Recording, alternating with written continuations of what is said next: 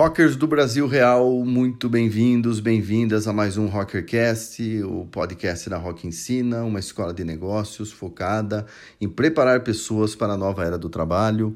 Eu sou aqui o fundador da Rock, o professor Sachs, e sempre um aluno traz uma pergunta que eu tento responder e debater aqui com vocês, nessas pílulas curtas que são os podcasts da Rock Ensina, que não levam mais do que 10 minutos no máximo, para poder digerir, debater e contribuir com o seu dia de trabalho, com a sua correria e no ambiente profissional, pessoal desse novo mundo, dessa nova era. Pergunta ótima do aluno que chega aqui é: professor, o meu RH aqui na empresa tem sido mais DP do que RH e eu sofro muito porque eu acabo não tendo um local onde possa desabafar minhas mágoas. Excelente pergunta, pertinente aos tempos modernos e até traduzindo as suas siglas que você usa aqui, RH e DP é, RH é a sigla para recursos humanos, DP é a sigla para departamento pessoal, tá? que algumas empresas utilizam, mas entendo que na sua pergunta a sua visão diz o seguinte: muitas vezes os RHs, né, os departamentos de pessoas nas empresas, isso acontece com muita frequência principalmente nas empresas que eu frequento e vejo muito isso acontecer, os RHs ou DPs estão muito sobrecarregados, com a demanda das pessoas, né? E a atenção das pessoas por os mais diferentes motivos, cresceu muito, principalmente na gestão de pessoas pós-pandemia, esse setor vive sobrecarregado. E o próprio RH e o departamento pessoal também é feito de pessoas, portanto, elas também sentem o estresse, elas também sentem ansiedade, elas também sentem burnout, como você, funcionário que está em outra área ou função, obviamente. Então, quando a gente olha para esse, esse fato, já dá para perceber que, de alguma forma, a gestão de pessoas na era pós-pandemia sofre basicamente um colapso. Por quê? No pós-pandemia, vários assuntos que a gente esperava tratar só no futuro mais distante vieram para o nosso presidente imediatamente. Exemplo: trabalho híbrido, a busca por qualidade de vida, a busca por conforto psicológico, porque estamos muito ansiosos, a busca por mais benefícios, a busca por um novo modelo de estrutura do escritório de trabalho, a busca por horários flexíveis e aí por diante. E essa demanda aconteceu uma reviravolta muito grande. Tem até um estudo do LinkedIn que diz que mais de 80% né, dos profissionais hoje brasileiros, eles encaram o modelo de trabalho pós-pandemia numa necessidade de ter mais flexibilidade. As pessoas querem mais flexibilidades nesse momento, depois de tudo que aconteceu conosco, não só na esfera profissional, mas principalmente na pessoal, uh, nos momentos mais difíceis ali da pandemia. Então, o que aconteceu com esse DP? O DP e a estrutura de RH das empresas basicamente continuou o mesmo. Tá? O que mudou é que a demanda né, por ajuda e conforto e retaguarda, ela quadruplicou, quintuplicou para a mesma pessoa.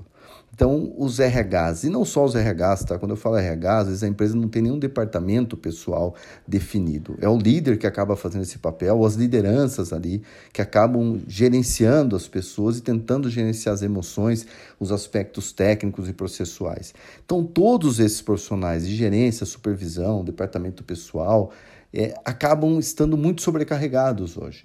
Então, o que é, pode ser feito nesse caso, né, desse aluno que está angustiado por não conseguir ter esse espaço, é começar a refletir dentro da sua empresa a necessidade de ter ajuda, de ter mais mãos, de ter mais cabeças, podendo ajudar esses que estão sobrecarregados, trazendo ferramentas é, que possam validar e acelerar esse processo ou conseguir atender mais gente. Tá? Então, exemplos clássicos disso. Uh, de repente você trazer uh, um, uma inteligência artificial para monitorar os indicadores mais importantes do seu dia a dia profissional.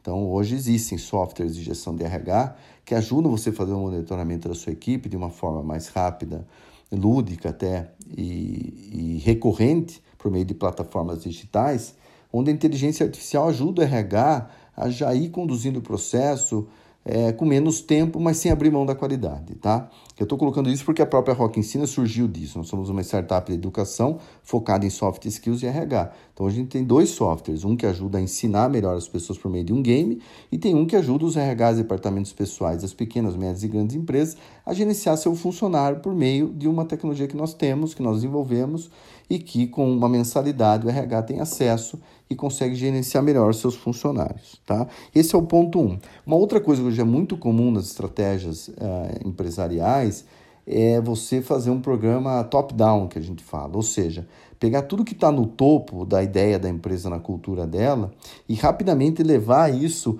por todo o organograma dela, ou seja, conseguir fazer o que está na cabeça de alguns chegue mais rápido aos demais. E aí vem os treinamentos, tá? Treinamentos que visem não só ensinar processos, a parte técnica, que são importantes, mas também que dê segurança psicológica e conforto emocional. Mais uma vez, eu evoco aqui como professor e educador uma coisa que eu sempre me preocupei, que os treinamentos que nós propuséssemos às empresas não só dessem conforto técnico, mas ajudassem essas pessoas e alunos emocionalmente a estarem mais fortes para suportar uma nova cultura, um novo modelo é, que a empresa está imputando, uma nova tendência de otimização, ou seja, empresas que às vezes têm que enxugar estruturas, tensionam o ambiente e precisam fazer com que a equipe entenda isso e possa caminhar. Pegue o caso recente das, das grandes da tecnologia, Twitter, Google, que fizeram demissões em massa nos últimos meses, aí semanas, e impactaram todo o clima e cultura, e tiveram que rapidamente passar esse recado para todos que ficaram, para que eles não fiquem presos ao passado e agora vejam esse novo horizonte. Cada vez mais esse movimento deve acontecer no ambiente de trabalho, você ter demissões em massa. Por outro lado, também cada vez mais se debate outros temas a contratação de profissionais ou a saída voluntária de profissionais sêniores e por aí afora. Então, nesse debate é difícil vencer sozinho. É preciso de ajuda, é preciso você aumentar o investimento, mesmo que paulatinamente, mesmo que seja algo mais pé no chão, mas que você comece a ter as pessoas no centro do debate. Esse é o ponto-chave da cultura de uma organização. E é isso que pede a gestão de pessoas no pós-pandemia. Há outros N fatores e tendências que já estão previstas acontecer no mercado de trabalho nos próximos anos, mas eu acho que essas centrais que diz respeito né, a você fazer estratégias top-down e conseguir também trazer processos automatizados que ajudem a você a mensurar a produtividade do seu funcionário, já vai ajudar a tirar um pouco da carga e que outras pessoas possam fazer com competência um trabalho que às vezes o líder ou o RH não está tendo tempo hábil para fazer. Ou seja, ter empresas, associados, consultores, profissionais, novas contratações que ajudem a preencher esse gargalo. Para que você, aluno que fez essa pergunta, né, que você não acha espaço hoje né, no seu RH para poder desenvolver outras habilidades, que você tenha acesso sim e possa encontrar seu caminho de ajuda para o seu desenvolvimento dentro da empresa, tá? É isso.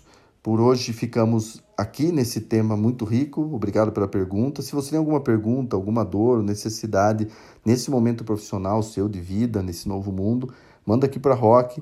Eles fazem um filtro e o que chega aqui para mim eu acabo respondendo nesses podcasts que nós gravamos aqui na Rock Ensina. Obrigado, valeu. Boa jornada, tamo junto e até o próximo Rockercast.